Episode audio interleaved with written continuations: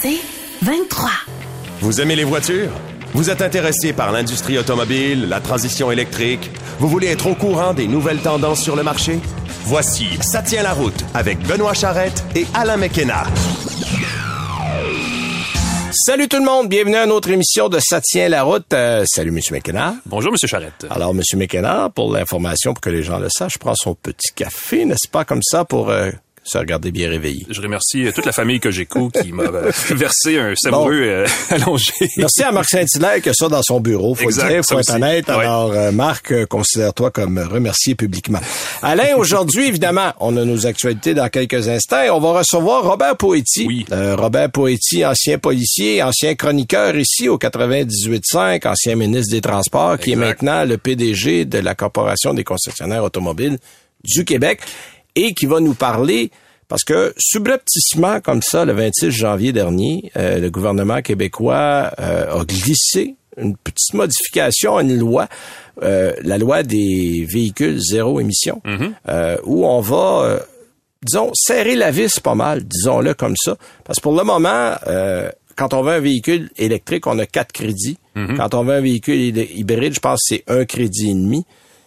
Puis, euh, on doit atteindre tant de crédits. En tout cas, on Ouais, pourra parce que les parler constructeurs doivent respecter, euh, respecter un minimum de vente de véhicules propres aux Voilà. émissions. Sinon, ils ont une, euh, une amende, je pense. Il y a des amendes, c'est 5000 dollars du crédit manquant. Là, ils vont payer plus cher cette année. À partir de 2025, ils vont 2025. payer 20 000 dollars du crédit manquant et un véhicule, c'est un crédit. Plus que quatre crédits pour des véhicules électriques ou d'un crédit et demi pour les hybrides. Ouais. Alors, euh, oh, là... euh, On accélère la cadence. Là, on jase de d'autres choses. Ouais. Et euh, Robert Poetti va être là pour nous en parler.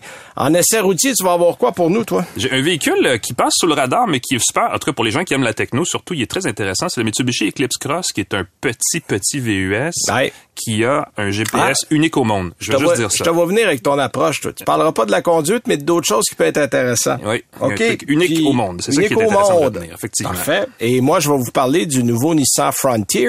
Oui. Euh, parce que là, après à peu près 15 ans, ça, sans changement, ouais. euh, on a fini. Mais écoute, c'est un survivor, comme on dit en anglais, parce que euh, à travers vents et marées, il a résisté à toutes les époques. Et il a traversé comme un gros là. désert dans son Ah créneau, oui, euh, il, y a eu, il y a eu une grande marche dans le désert. Il y avait personne dans le désert. euh, il a été seul à peu près. Bon, mettons que le Tacoma l'a accompagné un grand bout de temps. Vrai. Mais là, on a un regain de popularité dans les petits et moyens euh, camions. Mm-hmm. Puis on va voir où se situe le Frontier dans tout ça. Alors là, c'est notre programme pour aujourd'hui. Oui. Évidemment, actualité. Euh, je te laisse aller. Tu as des actualités de fun aujourd'hui. Ben merci. Et ma première commence par une question, c'est quasiment une devinette. Dans quel pays aller, dans quel pays devriez-vous aller si vous voulez acheter une voiture sport pas chère?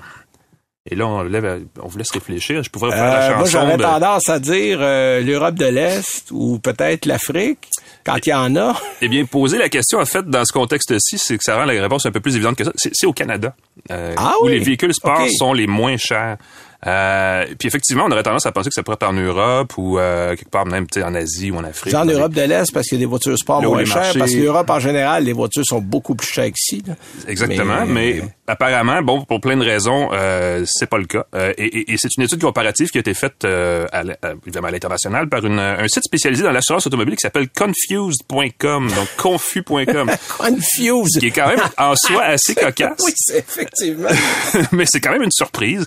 Euh, cela dit, c'est aussi une bonne nouvelle pour évidemment pour tout amateur d'automobile dont le rêve est de, de trouver la fameuse perle rare, là, la voiture sportive de nos rêves, qui généralement doit être juste assez exclusive pour faire tourner les têtes, mais juste assez accessible pour pas qu'elle nous coûte tu sais, euh, un bras Oui. finalement. Oui, la façon facile, c'est d'acheter une voiture euh, iconique. Ouais. Mais il faut avoir le portefeuille qui va avec le véhicule. Exact. Puis on parle évidemment, bon, quand on parle de voitures sportives, on, on s'en rend peut-être pas tellement compte, mais le marché dans le neuf est quand même assez euh, assez large, assez varié. Tu sais, on peut parler de la Hyundai Veloster N d'un d'un côté, de la. Chevrolet Corvette d'un autre. petite sportive, la Mustang. Et, et la euh, Mustang, évidemment, est probablement la- l'icône dans ce la. Camaro. euh, on, on est dans le sport, là. Voilà. Et les gens de Confuse, donc, ont comparé le prix de vente justement de la Ford Mustang en particulier. Ils ont découvert que de façon générale, les prix les plus bas se trouvent au Canada.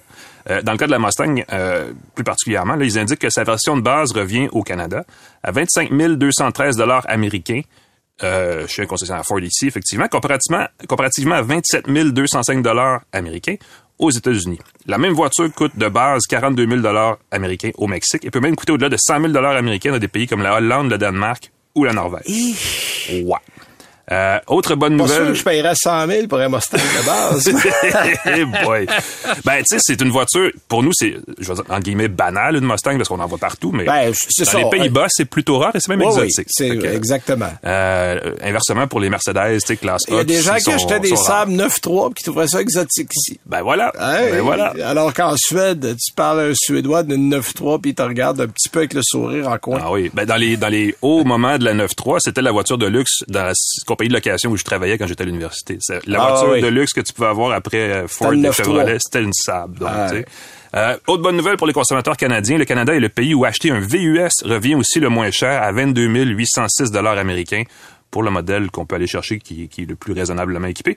Euh, en revanche, il faudrait aller euh, visiter euh, la Chine si on veut trouver la voiture électrique la plus abordable. Donc, on, c'est la Wulin. Bah, tu vois. Euh, qui, qui, qui- en fait, qui est aussi le véhicule électrique le plus vendu en Chine. C'est, c'est vraiment, c'est une boîte à beurre. Ceci explique cela Oui, probablement. oui, oui, fait absolument. Mais Uh-huh. ça se vend en quantité industrielle. là. Voilà. Évidemment, bon, tout ça ne tient absolument pas compte des coûts de carburant, d'entretien et même d'assurance associés à l'achat de ces véhicules-là. On sait qu'une voiture sport en assurance, ça coûte plus cher qu'une voiture familiale ou une voiture plus, euh, plus générale. Euh, j'irais même jusqu'à dire qu'il est aussi possible d'être un amateur de belles voitures, de préférer acheter une voiture usagée, qui est une autre façon de payer moins cher, Oui. et d'aller chercher d'autres classiques qui ne sont plus nécessairement en production. Je pense par exemple à une vieille série 3 BMW, une vieille Porsche. Je crois que les Porsche euh, continuent à coûter cher, même si elles sont vieilles. Elles ont apprécié depuis quelques années, disons-le comme ça. Et, et coûte plus cher, c'est ça qui est arrivé depuis deux ans, effectivement. Effectivement. Euh, mais bon, bref, euh, si, si vous voulez, euh, on n'est pas si mal que ça. Au Canada, dans certains créneaux, et apparemment, les voitures sport, c'est un de ces créneaux-là. Ah, ben c'est intéressant. Voilà. Puis l'autre nouvelle, ça concerne Tesla, euh, qui Ouais. commence à faire, euh, comment dirais-je, euh, à faire un petit peu, euh, donner, faire de, de la chaleur dans les jarrets des constructeurs allemands. on, on peut-tu dire ça comme ça? Ben, on peut, mais tu vois, moi, je l'aurais pas dit comme ça. C'est pas la première expression qui me vient en tête, mais effectivement. Euh, écoute, je veux pas relancer le débat sur le statut de la marque automobile californienne Tesla. Il y en a qui affirment que Tesla n'est pas une marque de luxe, malgré le prix de détail de ses véhicules qui est essentiellement beaucoup plus élevé que le prix de véhicules comparables, que ce soit même à essence ou électrique. Ben là. c'est parce que tu as eu le fameux débat de dire, ouais, au départ, ils sont électriques. Ouais.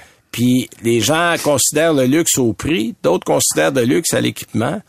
Bon, euh, le débat était difficile parce qu'au début, le prix était élevé, puis l'intérieur, comparé à des Allemands comme Audi, Mercedes ou BMW, euh, Tesla t'as loin, loin, loin. Ça s'est beaucoup amélioré. Mais il y a encore beaucoup de gens qui disent non, c'est parce qu'il est électrique qui est cher, c'est pas parce qu'il est luxueux qui est cher. Ben, il y a une offre technologique avancée, mettons là. Il y a une offre technologique avancée. comme ça, ouais. Puis il faut quand même être en moyen pour s'acheter une Tesla. On le prendra Exact. du bord qu'on veut. Là, quand tu payes une classe S 150 000, euh, une Tesla S 150 000, euh, faut être en moyen. Voilà. Euh, puis, de toute façon, cela dit, chez Tesla, on doit certainement apprécier le fait d'être comparé aux marques de luxe parce que justement, vu comme ça, ça justifie un peu plus euh, la valeur astronomique de la compagnie en bourse, Oui. qui vaut plus que genre toutes les autres marques combinées ou quelque chose comme ça. Là. Euh, cela dit, en 2021, Tesla est devenue la deuxième marque de voitures de luxe, donc la plus populaire aux États-Unis, tout juste derrière BMW. Mais vraiment là, tout juste. Ouais, on parle de quelques milliers d'unités, Ouais. je pense. Euh, c'est donc dire bon que Tesla euh, chez l'oncle Sam, c'est une belle façon Oui. de parler des États-Unis, on dit pas ça souvent. Euh, il, il s'est vendu plus de Tesla que de Mercedes-Benz ou de Lexus, qui arrive d'ailleurs deuxième et troisième, pardon, Ou- troisième et quatrième au terme de, en Ouais, de vente. Ou même Audi. euh, Ben, puis là, toutes les autres, effectivement, on peut découler. Euh, c'est très serré en tête, on vient de le dire. Tesla a immatriculé 342 412 véhicules aux États-Unis en 2021, comparativement à 347 453 véhicules pour BMW. Donc, c'est l'affaire de même pas, de à peu près euh, 5000 véhicules. C'est pas beaucoup. Cela dit, 80% de toutes les Tesla sur la planète sont vendues aux États-Unis. Là, C'est pour ça, marché, voilà, c'est pour ça que Tesla a ouvert une usine en Chine et qu'on va ouvrir une usine en Allemagne, parce Exact. que là, on veut être en mesure d'étendre et d'avoir le même modèle d'affaires américain et le répéter ailleurs. Donc, euh, Je, et je vais ajouter à ça, il y a une usine qui va ouvrir aussi au Texas, euh, Oui. qui va assembler davantage de modèles Y. Donc, on peut parier un petit 20 dollars ou en tout cas le montant d'argent que vous voulez ou pas du tout. Mais bref, sur les chances que Tesla devienne le leader incontesté du marché des voitures de luxe aux États-Unis dès cette année, en 2022, parce que plus de modèles Y, c'est plus de ventes. En tout cas, c'est plus de, de livraison Ah oui. et d'immatriculation qui est on le, barème ici. le Cybertruck. Et ensuite, il y a les autres véhicules qui s'en voilà, viennent, s'en effectivement. viennent. Euh, on parle même de d'autres modèles. Puis il faut dire que Tesla a connu, euh, à une époque où tout le monde a tombé euh, des nues au niveau des ventes, Exact. Tesla a augmenté, je pense, c'est de 70% aux États-Unis, une affaire de même. Oui, en 2000, l'année, par rapport à 2020, l'année dernière, 70 de, de hausse des ventes. Et aussi, surtout, parce qu'ils ont réussi à continuer à produire euh, à bon rythme. Exact. Euh, ils ont vendu, je pense, mondialement 930 quelques mille véhicules l'année dernière c'est sûr que c'est pas les 20 millions que vend Volkswagen ou Toyota. C'est 10 millions, là. Mais, ouais, ben, les deux combinés, mais bon, les bref. deux combinés, ouais, euh, ouais. On n'est pas rendu là, mais on... c'est une bonne cadence pour Tesla. Pour une marque de luxe. Exact. Voilà, Aux États-Unis. Voilà. Absolument, absolument. Petite nouvelle rapide de mon côté pour dire que, et sortez vos mouchoirs, mesdames, oh messieurs, il n'y aura plus de modèle Ford EcoSport. À partir du mois de mai, oui, oui, on est déçus. Euh, non, non. les violons. Je fais des blagues, là. Qu'il n'y a personne qui va pleurer le départ de l'écosport. Il s'en pas vendu beaucoup. Euh, en, fait, il s'en est jamais vendu beaucoup. Euh, ça a commencé tranquillement en Europe. C'est arrivé ici en 2018. C'est un véhicule qui était fabriqué en Inde. Ça, il y a peu de gens qui savent vrai, ça. Ben oui. Et l'usine en Inde va fermer. Alors, vous imaginez un peu la suite. Il y a une autre usine en Roumanie euh, qui fabrique la Puma, qui est un modèle équivalent ou en tout cas assez proche du côté de Ford en Europe. Et euh, l'écosport, sauf que là, on a dit que l'usine allait fabriquer uniquement des Pumas à partir de 2023, puis on ne prévoit pas d'agrandissement ou d'autres lignes de montage. Fait que ce qu'on comprend, c'est que si on fabrique juste le Puma, il y aura plus de d'écosport. Et l'écosport s'en va. Mais bon, c'est un vilain petit pingouin, alors euh, je pense pas que ça va euh, attrister beaucoup de gens. Et un mot pour parler du fameux pont Ambassador, oui. parce que ça a été euh, la nouvelle cette semaine. Euh, bon, si vous pensez que bloquer Ottawa, c'est embêtant, euh, bloquer la frontière canado-américaine, euh, on est ailleurs. En fait, c'est le pont. en fait, c'est le pont transfrontalier nord-américain le plus fréquenté. 27% de toutes les marchandises qui transigent entre le Canada et les États-Unis passent par le pont Ambassador, qui est une propriété privée, en passant. C'est une famille du Michigan. Et qui commence à être très vieux, par ailleurs. oui, qui comme ça fait des années qu'on a des plans pour en faire un autre. Mm-hmm. Et là, le problème, c'est que non seulement on fait rien du côté de l'Ontario et du d'Ottawa, mais c'est parce que là, Joe Biden a eu vent de la patente et lui aussi, là, il commence à crier famine parce que tout ce qui vient du Canada qui s'en va au Michigan, euh, ça passe pas non plus. Là. Ben, c'est, la frontière américaine est bloquée, en fait. La frontière américaine est bloquée, la frontière canadienne est bloquée et les usines de Ford, Toyota et Stellantis ont partiellement ou totalement fermé parce qu'il n'y a plus de pièces. Ben là, c'est ça. Puis là, on parle juste de l'automobile, on parle pas des autres industries qui ont été affectées par ça. Euh, non, non, c'est un lien extrêmement important. On dit qu'il passe 137 milliards de dollars de marché par année euh, par ce pont-là. Et là, bon, on fait quoi là? On attend que les forces de l'ordre euh, se mettent là-dedans. Il y a des policiers qui surveillent. Euh, sauf que là, il va falloir qu'il y ait une action qui se fasse à très court terme parce que ça envenime euh, beaucoup de jour en jour. Alors, on va voir, on suit, évidemment, euh, il y a des développements d'heure en heure là-dessus. Oui, parce que l'autre option, c'est de passer par Sarnia, puis c'est pas à côté de Windsor. Ben, ah, puis là, ils sont en train de fermer Sarnia aussi. Ben, voilà. Ça, ça donne une idée. Alors, donc, puis bon, probablement qu'au moment où vous allez attendre ça à la radio, il y aura eu des développements, mais je voulais quand même le souligner parce que c'est une, c'est une nouvelle qui est importante cette semaine et qui va affecter le monde automobile. Alors nous, on va à une première pause et tout de suite après, on revient avec Robert Poetti.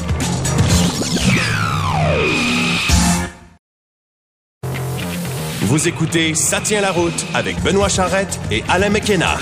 Alors, avant de passer à notre premier invité cette semaine, je voulais vous rappeler que Ça tient la route peut être écouté sur différentes plateformes. Partout. Google, Spotify, Apple. On peut s'abonner. C'est la façon la plus simple. Quand l'émission sort, boum, vous êtes averti, vous pouvez l'écouter. On peut aller sur la section balado du 98.5fm.ca et dans la section balado, vous avez le menu complet. Vous regardez Ça tient la route. On est là à peu près tous les vendredis. L'émission sort et on peut aussi aller sur annuelauto.ca, euh, le site de l'annuel de l'automobile. On fait une mise à jour aussi euh, chaque semaine et chaque dimanche à 19h sur les ondes du 98.5.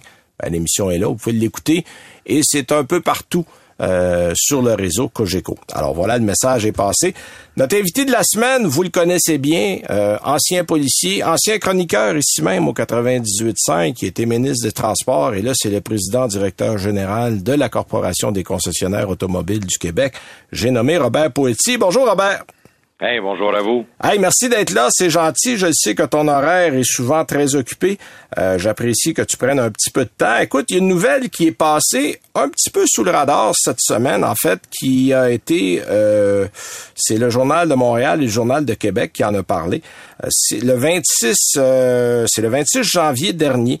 Euh, le gouvernement a annoncé qu'on voulait un peu resserrer euh, les lois environnementales au niveau des véhicules. C'est mon homonyme, le ministre de l'Environnement, Benoît Charette, mm-hmm. qui dit que, bon, depuis qu'on a la loi des véhicules zéro émission, il y a des crédits qui sont accordés aux véhicules, aux constructeurs, mm-hmm. pour les véhicules électriques, véhicules hybrides et que jusqu'à maintenant, parce que c'est instauré en 2018, on n'a pas ou à peu près pas eu d'argent du gouvernement, euh, du côté du gouvernement pour les crédits manquants. On parle de 5000 dollars par crédit manquant.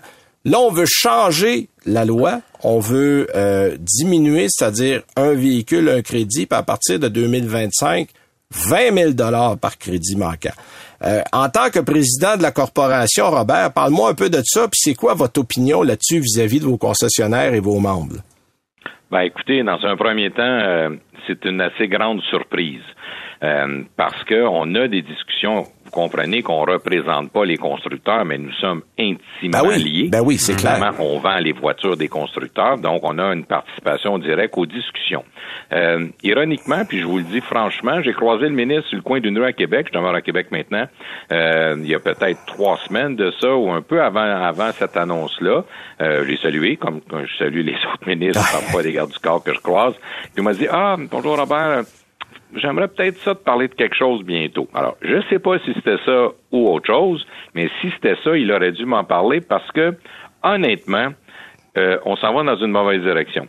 Le Québec, actuellement, si on regarde le Canada en entier, est la province où il se vend, en fait, où il s'achète et il se vend le plus de véhicules électriques. La Colombie-Britannique s'approche de nous, mais plus de 50% de tous les véhicules électriques vendus au Canada sont achetés au Québec. Vrai. Charette, le ministre, devrait être content de ça. Ensuite, dans un deuxième temps, vous l'avez souligné au début, est-ce que l'objectif du gouvernement, c'est récolter de l'argent ou faire acheter des véhicules zéro émission? Parce que si c'est récolter de l'argent, il y aurait raison. Ils n'ont pas récolté d'argent parce que les constructeurs se sont adaptés, puis ils ont offert des véhicules électriques sur le marché québécois. Alors, si l'objectif est financier, moi, je pense qu'il y a une erreur ici, là. Dans un deuxième temps, après ça, on est, je comprends qu'on veut être les meilleurs. On est déjà, on est déjà les meilleurs au Canada. Mais là, en 2029, de dire que les règles vont être plus sévères pour le Québec que la Californie. Là, là, j'embarque plus. Parce que là, écoutez, là, la Californie a, une historique, là, puis on les félicite, là. Mais il y a aussi une question de, de, de météo. Il y a aussi une question réaliste de territoire. Donc, je sais pas si vous avez roulé à temps plein avec un véhicule électrique l'hiver dans les grands froids. Euh, c'est pas facile. ben moi j'ai il y en a qui font 28 jours sans alcool, moi j'ai fait 28 jours sans essence. OK. Et puis. Euh, ah, ça pourrait être un beau défi, ça. On pourrait lancer ça. ben oui, effectivement. ben, moi, j'ai fait ça parce que j'ai. Puis, puis, puis je salue l'exercice sans alcool, mais moi, techniquement, là, ça, ça, je suis pas interpellé par ça, là, mais, mais j'ai dit, tiens, moi, je vais faire 28 jours sans essence. Ouais. Puis là, j'ai décidé ça dans des moments à moins 30. Je vais vous dire, j'ai pas trouvé ça complètement facile, là. Non, non, non, non, effectivement. Puis, bon, l'autonomie ah est affectée l'hiver. Affectée? Euh, puis les... En fait, oui, les oui, gens doivent savoir que lorsque l'auto est stationnée, alors moi, généralement, je suis toujours dans un garage. Et puis j'ai une borne chez moi, dans mon garage privé. là. Alors, euh, mais si vous stationnez à l'extérieur, vous êtes, supposons vous stationnez, vous êtes à 90 vous stationnez dehors, il fait moins 30, vous vous avez pas roulé de la nuit, là, vous embarquez dans votre véhicule, il ne sera plus à 90 Votre autonomie va être baissée. Tout ça, c'est une réalité. C'est correct, puis on s'en va vers ça, mais il y a une adaptation à faire aux citoyens et aussi euh, aux constructeurs de maisons parce qu'il faut des bornes. Il faut il faut des bornes un peu partout. Moi, j'ai exclu de, mon application euh, euh, euh, du circuit électrique les bornes de 50 kW. Là. Je veux dire, il non, faut ça va pas assez vite. Mais non, ça va pas assez vite si vous allez à 80% Bref, si on revient au ministre, moi je pense au lieu de dire on va serrer la vis, si vous me permettez l'expression, ou on va pénaliser les constructeurs, moi je le mets en garde on vend 400 000 véhicules neufs par année au Québec. Oui. 400 000, bon an, mal an, c'est pas mal le chiffre qu'on a. Euh, pensez-vous que certains constructeurs, avec, je vais les appeler comme ça, des pénalités ou des amendes de cette nature-là, vont pas évaluer euh, le coût de la rentabilité de la vente des véhicules électriques au Québec ou de leurs véhicules au Québec? Nous sommes une goutte d'eau. Les constructeurs, c'est mondiaux. Ben oui, On est, une clair. goutte d'eau, le Québec. Ben, Soyons prudents. C'est sûr que l'esprit de la loi, c'est de, c'est d'inciter les constructeurs à amener des véhicules au Québec, des véhicules électriques plus rapidement. Euh, à ce niveau-là, la loi, l'aide financière du gouvernement du Québec et du Canada a quand même un effet positif. On, l'a- on en a parlé de la semaine dernière avec la Oui. Kia EV6. Le prix a été réfléchi en fonction des conditions du gouvernement Oui. canadien et québécois. Donc, au niveau législatif, on, on se dit, ben, en mettant une, une- une certaine règle contraignante comme celle-là, on va inciter la venue de véhicules électriques en plus grand nombre au Québec. Mais, Mais- ça ne marche pas comme ça? Mais c'est parce que c'est pas qu'ils veulent pas en envoyer, ils sont après les construire. Mhm. Créer des nouvelles plateformes, là, vous le savez, vous êtes des connaisseurs dans l'automobile, c'est des milliards pour créer une nouvelle plateforme. Exact. Alors, lorsqu'on parle, vous avez souligné, moi je les aime tous, là, sauf, sauf un modèle qui est pas partenaire chez nous, mais, mais vous avez dit la, la Ioniq. OK, parfait. Euh, mais la Ioniq, là, je pense, tiens, à la Ioniq 5, elle a été annoncée il y a près d'un an et vous pouviez l'acheter en ligne en, en déposant 500 dollars sans savoir le prix final. Et il y avait énormément de gens qui l'ont fait. Ouais. Maintenant, la ligne de, de construction est en marche. Là. La même chose quand le Mustang Mach-E est sorti, si vous voulez parler de la Chevrolet Bolt, qui ont connu une difficulté lors, lors de, la, de, si vous voulez, de la mise en, de la Ah ouais, mise au en mois, marché au mois du d'août dernier, là, Oui, oui. effectivement. Oui. oui. Alors là, qu'est-ce que ça fait? Ça ralentit la possibilité d'en envoyer davantage. Euh, alors, c'est pas qu'ils veulent pas, puis c'est pas parce Ouais. qu'ils envoient plus ailleurs, mais c'est pas en les pénalisant avec une amende que euh, ça va aller plus vite, là, la chaîne de montage. On est au début d'une nouvelle ère, et je la salue, puis nous la saluons, l'ensemble des concessionnaires. Les constructeurs ont embarqué. Le Québec achète plus de 50% je me répète. Pourquoi on vient pénaliser par quatre, pas par un, par quatre. Alors, le risque de ça, je vous le dis, moi, je pense que des constructeurs pourraient se retirer de la vente de véhicules au Québec. Ah oui, OK, qui pourrait évaluer. Parce que l'autre question que je me posais, Robert, c'est euh, effectivement la production, euh, souvent dans le domaine des véhicules électriques, est encore assez limitée. On a peine à fournir les marchés. Euh, Oui. Dans quelle mesure est-ce que des constructeurs automobiles vont être capables de rencontrer les objectifs qu'on a fixés pour le Québec à 2035? Est-ce que c'est réaliste, d'après toi, une date comme 2035 avec ce qu'on a fixé? La question est vraiment pertinente. Puis moi, moi, j'ai répondu à ça au tout début quand, quand c'est sorti, puis je le dis constructivement. La bonne nouvelle dans tout ça, c'est que le gouvernement s'est obligé à se faire une vérification annuelle Oui, c'est vrai. des- une obligation annuelle des cibles et de la réalité.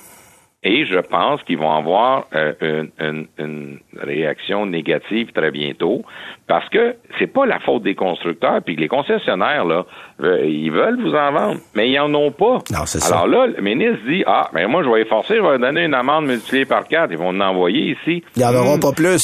Ils en auront pas plus. Ben. Alors, s'ils sont obligés de payer des millions de dollars en pénalité, ils vont faire le, le calcul bénéfice-coût, là. Puis, ils pourraient sortir pendant quelques années de la vente des véhicules au Québec. Ah ouais, puis, que- puis attendre l'année où il y en aura assez pour recommencer.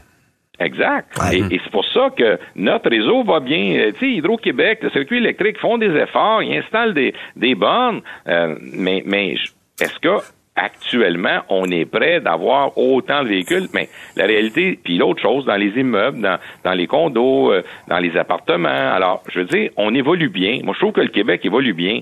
Euh, je, trouve cette mesure-là excessivement sévère. Et ce qui m'embête, c'est de dire on sera encore plus sévère, euh, évidemment, que, que la Californie. Là, là, il y a quelque chose qui marche pas. Quand on regarde Et les, euh, excusez-moi Robert, quand on regarde euh, à grande échelle les endroits dans le monde où il se vend le plus de véhicules électriques, c'est ceux où la pression gouvernementale est la plus forte. En, en deux sens, c'est le fameux bâton et la Mhm. carotte, l'aide à l'achat et justement ces impositions de seuil minimum. Donc je pense que au niveau québécois, c'est un peu là-dessus qu'on se base quand on fait une règle. Évidemment, là, les, les détails de la règle restent à être discutés, mais Oui, mais on est 8 millions, là. J'allais dire, on- quelle serait la meilleure combinaison de législative pour accélérer, parce que c'est un peu ça qu'on veut. On- la transition va bien, mais elle va pas assez vite. On veut l'accélérer. Qu'est-ce qu'il faudrait faire pour que ça arrive pour vrai?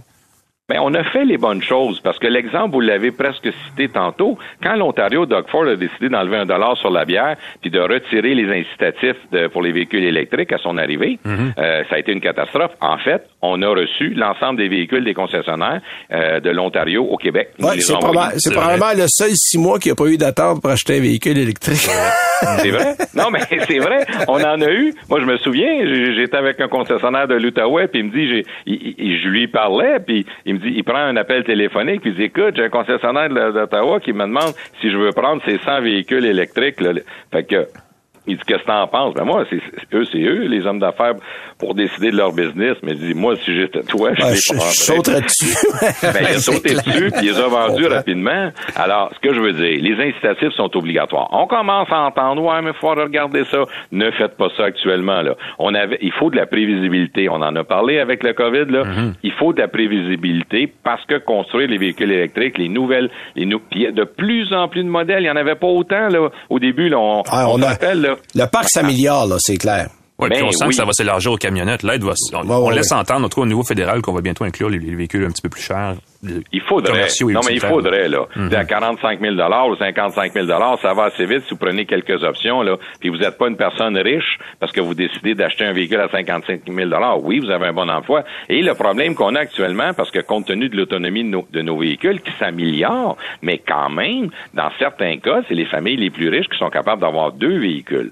Alors, donc, pour, pour les grandes randonnées, on prend celui à essence. Alors moi, moi je trouve qu'on devrait saluer ce qui se passe au Québec, continuer d'encourager l'ensemble des constructeurs puis des concessionnaires dans cette allée-là. On doit aussi donner des incitatifs aux citoyens qui font cet effort-là, même ceux qui n'ont pas les qui ont pas les, les euh, euh, les subventions parce que ça a dépassé 55 000.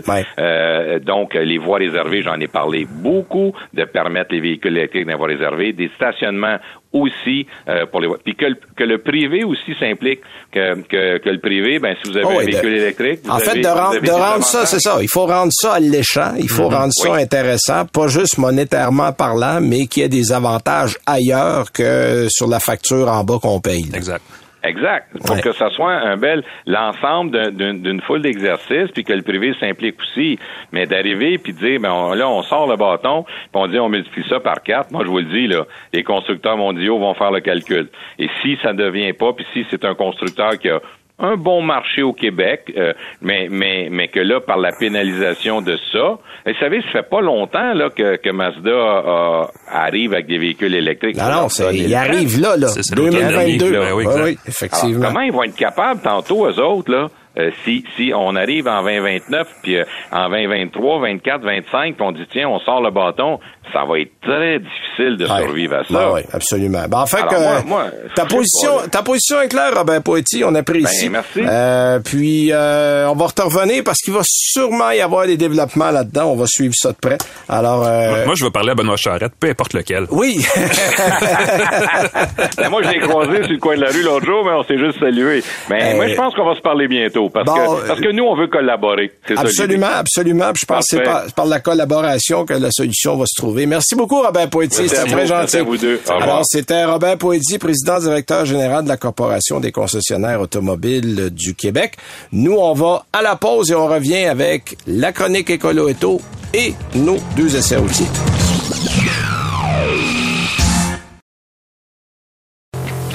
Vous écoutez Ça tient la route avec Benoît Charrette et Alain McKenna. C'est le moment de vous inviter à venir faire un tour avec nous autres en auto. Oh. Mais juste avant qu'on aille faire un petit tour d'auto, je vous invite à la chronique Écolo Auto. Euh, chaque semaine, comme ça, on passe en revue certains articles sur le site écoloauto.com. En fait, cette semaine, celui qui nous a frappé, c'est euh, un article où on parle des nouveaux véhicules 2022 hybrides rechargeables. Parce que des fois, on les oublie. Il y a des gens qui se sentent pas encore à l'aise à passer au tout électrique. C'est comme un peu la révolution ratée, ça, parce qu'on les annonçait comme la grosse affaire. Oui, puis finalement, ça aurait été comme un entre-deux qui n'aura pas duré. Puis là, on est, à, on est amené assez d'évolution dans l'électrique pour que... C'est comme un sandwich au jambon où t'as gros pain, petite tranche de jambon, gros pain. Puis les hybrides branchables, c'est la petite tranche de jambon milieu. c'est ça. Ah, J'aime l'image. Et ça, supposait être une grosse tranche de jambon. Ça être un smoke meat, ouais, c'est ça exactement. c'est pas ça qui est arrivé. Mais il y a quand même un certain nombre de modèles pertinents sur le marché euh, qui offrent. Puis, puis on, Écolo Auto a eu la bonne idée de mettre les modèles qui ont pour la plupart 50 km d'autonomie ou plus. Ouais, Parce que là, on, on- on va exclure les modèles allemands là, euh, qui en général c'est des modèles pour rencontrer les normes, Mm-hmm. euh, qui ont 20, le, le 20-30 km. En fait, c'est le 20 miles parce que du côté de la Californie, on exige 20 000. Ça donne à peu près 30 30 km là. ouais. Et c'est bon rien. L'hiver, il t'en reste 12. Tu sais, je veux dire, ça, ça, ça tient pas à route. Là. Ça, ça, ça marche pas. C'est à l'inverse du titre de notre émission. Alors, euh, donc, on en a comme le nouveau Kia Sportage qui va offrir 32, euh, 51 km.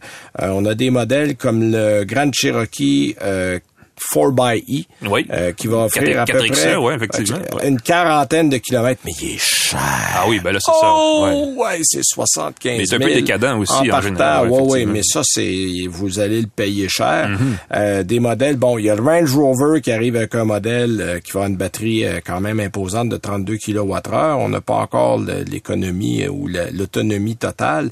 Euh, il y a le Lexus NX 450H aussi qui va offrir Oh. Une autonomie intéressante. Donc, euh, ah oui, puis le nouveau Alfa Romeo Tonale Oui. qui va arriver en C'est vrai, 2023. c'est vrai. Euh, mais les commandes, là, ça va être quelque part cette année. Fait qu'à vu aux intéressés, moi, je mettrai mon nom de bonheur sur la liste parce que ça risque d'être long avant d'en avoir un.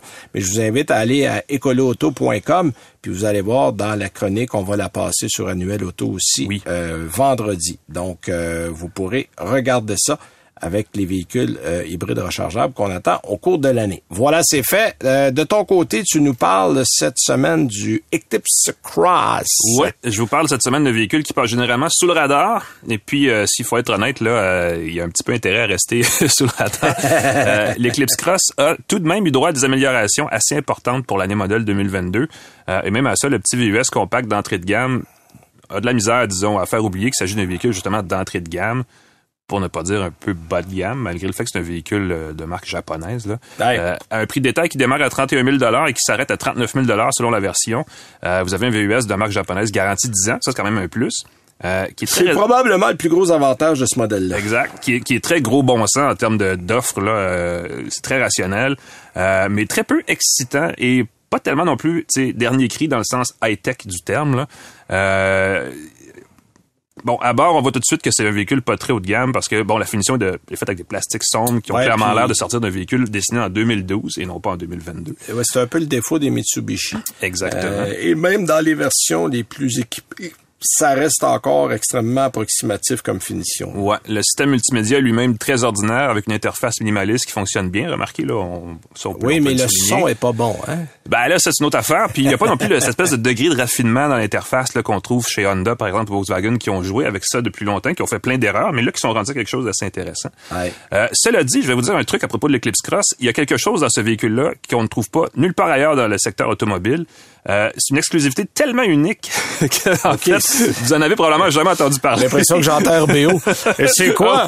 Ah, Rien. Oh, On vous niaisait. Oui. Non, non, non, moi je, moi, je niaise pas, je, je fais pas ça, je ferai jamais ça. En fait, je vais vous dire, euh, je suis, euh, en tant que journaliste, je suis la technologie de très près depuis 20 ans. Moi-même, j'ai seulement entendu parler de ce gadget-là par la bande indirectement il y a quelques années déjà. Mais voilà, le système de navigation de l'Eclipse Cross, euh, qui est une gracieuseté de la société européenne TomTom, je dis en passant, inclut une compatibilité avec le système de repérage mondial appelé What Three Words. En français, ce serait quels trois mots? Je m'excuse, c'est mal Oui, en français, mais c'est une traduction très littérale. Exact. Euh, et et c'est quoi ça, What? Three Words? Eh bien, c'est un système de cartographie internationale qui a découpé la planète entière en petits carrés de 3 mètres par 3 mètres et qui identifie, et qui identifie chacun de ces petits carrés à l'aide de trois mots. Il n'y a pas trois mots, il n'y a pas un seul carré, sur- puis 3 mètres par 3 mètres, c'est petit, là, on s'entend, là, c'est grand comme le studio ici. Ouais, ouais, ouais. On n'est vraiment pas dans un gros studio en passant. Euh, par exemple, justement, l'adresse exacte de la porte d'entrée de la place Bonaventure, où se trouve justement notre studio, euh, est composée de trois mots, et ces trois mots-là sont « Envoyons écriture barbu ». Hein? Là, je vous laisse réfléchir une seconde. Oui, ben c'est ça. Alors, si vous entrez ces trois mots-là dans le système de navigation de l'Eclipse Cross, peu importe où vous êtes sur la planète, automatiquement, la voiture, ben là, il faut évidemment traverser un continent ou peut-être même un océan, c'est Ouais, très bon. loin, là, mais elle va vous diriger à l'entrée de la place Bonaventure. Pas besoin d'entrer une adresse. Évidemment, ça veut pas dire qu'il faut retenir ces trois mots-là. Euh, mais ce que ça permet, c'est par exemple dans des situations d'urgence. Par exemple, imaginez que vous devez appeler le 911 de toute urgence pour déclarer un accident de la route et vous avez aucune idée où vous êtes. Euh, comment vous faites pour indiquer le lieu au service d'urgence, au téléphone? On vous demande, où est-ce que vous êtes? Elle dit, ben, je, je- je- je suis à Ouais, côté, il y a un Tim Horton, là, il y a quelque chose ici. Euh, Avec What Three Words, c'est facile. Vous demandez au GPS de vous sortir, de vous produire les trois mots. OK, mais le GPS produit les mots. Vous pouvez les entrer et il peut vous les générer aussi basé sur l'endroit où vous êtes parce qu'il connaît tous les trois, les trois mots-clés, dans le fond, de Faut chacun être des en carrés. mesure de le demander au GPS, par Et c'est ce que l'Eclipse Cross, ben là, c'est, faut pas être le- dans l'accident. Oui. Ou en tout cas, faut s'en sortir relativement indemne. Euh, et grâce à ça, vous pourrez donc euh, dire au service d'urgence exactement où vous vous situez, où se situe euh, l'accident. Et d'ailleurs, les services policiers du Canada commencent à intégrer cette technologie-là dans Ah, leur oui. service d'urgence. Je regardais là, la- la- la- les grandes villes, Montréal, Toronto, tout ça, ont commencé l'année passée à, à intégrer What Three Words. Euh, et c'est quelque chose que l'Eclipse Cross possède de série. C'est le OK. seul à le faire. Ah, ben ça, c'est intéressant. Je, vois-tu, je, je l'ai essayé puis je savais même pas ça. Ben c'est, écoute, je cherchais l'utilité parce que c'est, un truc très euh, geek, très euh, tu sais techno. Faut vraiment euh, vouloir aimer la, la, la cartographie pour trouver ça. Puis effectivement, il y a cette application là qui est intéressante et ça vient évidemment, il y a pas ça va pas révolutionner la conduite de ce véhicule-là, on s'entend, là, mais ça fait Non, quand non, même non. un petit ajout parce que justement dans les situations d'urgence, ça peut être intéressant. Donc c'est une fonction de sécurité assez unique. OK. Pour le reste, on s'entend, l'Eclipse Cross, là, euh, un 4 cylindres de 1,5 litres turbo qui fait 152 chevaux, jumelé à une CVT, euh, tout ça, c'est c'est loin d'être excitant. C'est même, euh, je te dirais, un peu paresseux, là, surtout quand on essaie d'entrer sur l'autoroute.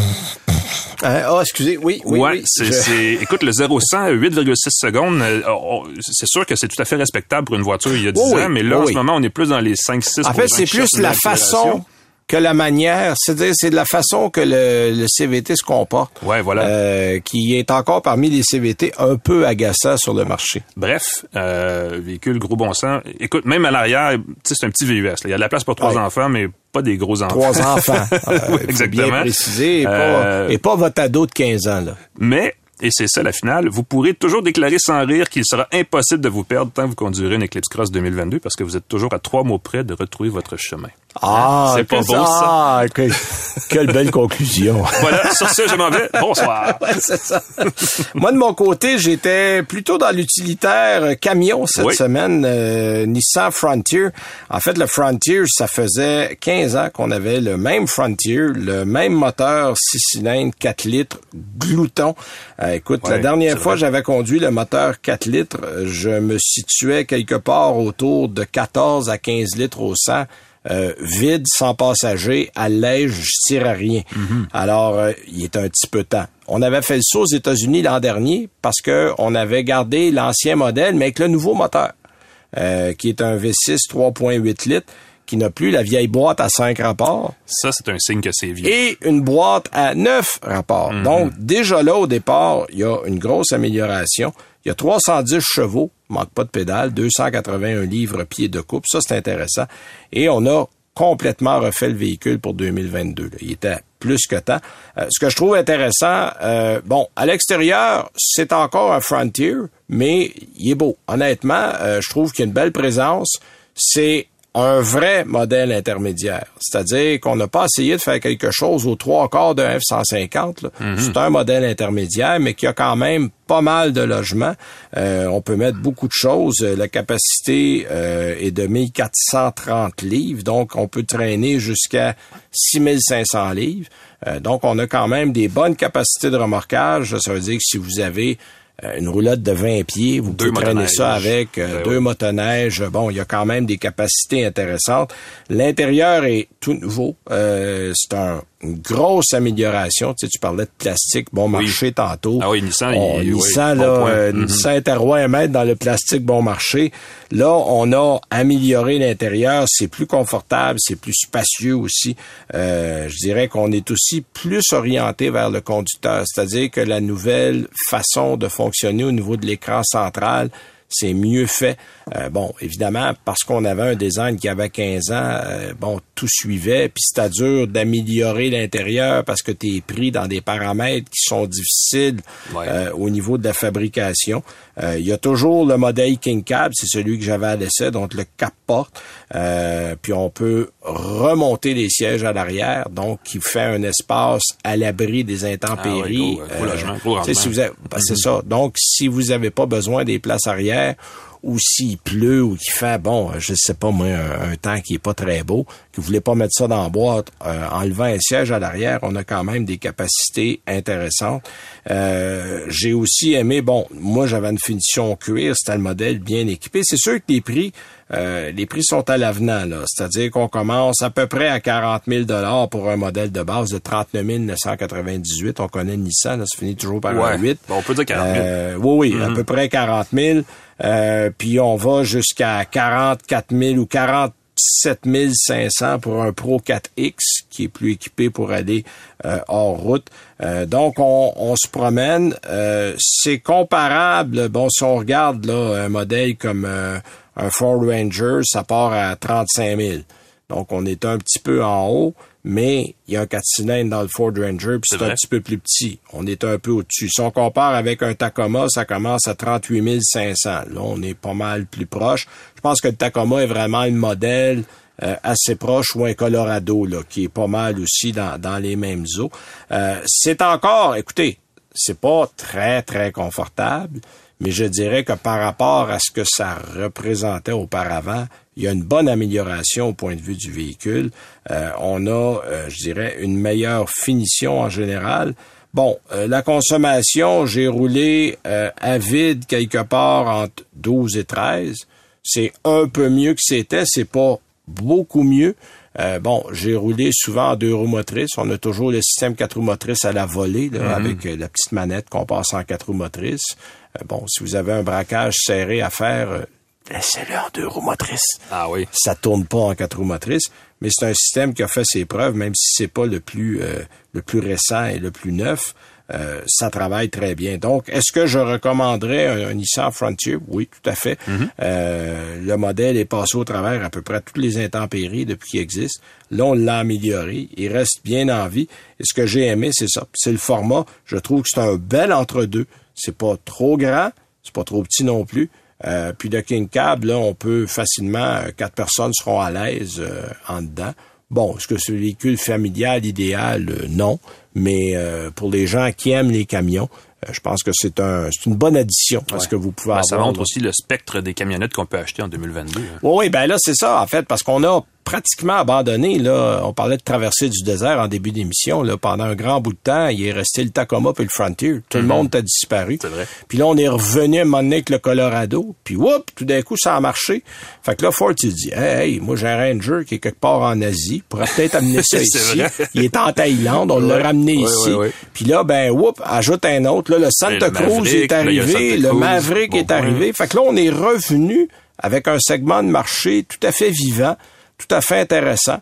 Et les gens ont réalisé que, parce que je pense que ce que les gens voulaient, c'était vraiment un petit camion. Mhm. euh, on avait tendance à amener des trois quarts de camions qui ressemblent trop aux autres. Euh, là, on est en train de recréer un petit créneau parce qu'il y a des gens qui veulent juste aller euh, faire leurs euh, petites emplettes, aller à la pépinière locale pour le faire leur jardin au printemps ou qui n'ont pas des grosses choses à traîner.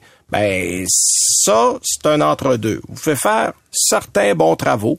C'est pas l'équivalent d'un gros, mais vous allez quand même faire un bon bout de chemin. Faut dire que les gros sont rendus gros. Les hein. sont rendus gros, et chers. Euh, mm-hmm. je dirais que la fiabilité a été éprouvée en plus sur le Nissan. Fait que ça, c'est une raison en plus d'aller en chercher un. Alors voilà, ça complète notre émission. Je vais remercier Claude Hébert qui était derrière la console avec nous aujourd'hui. Alain, Merci de ta présence. C'est à toi, Benoît. La semaine prochaine, j'essaye, euh, oui, Marc Saint-Hilaire pour son café. Oui, c'est vrai, je remercie Marc Saint-Hilaire personnellement pour le café. Et la semaine prochaine, moi, j'ai le nouveau Bioic Enclave que j'ai en l'essence ah, oui, pas mal 2022. Mhm. Alors, euh, on va vous parler de ça la semaine prochaine.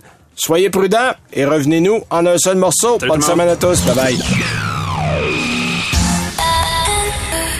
C'est 23.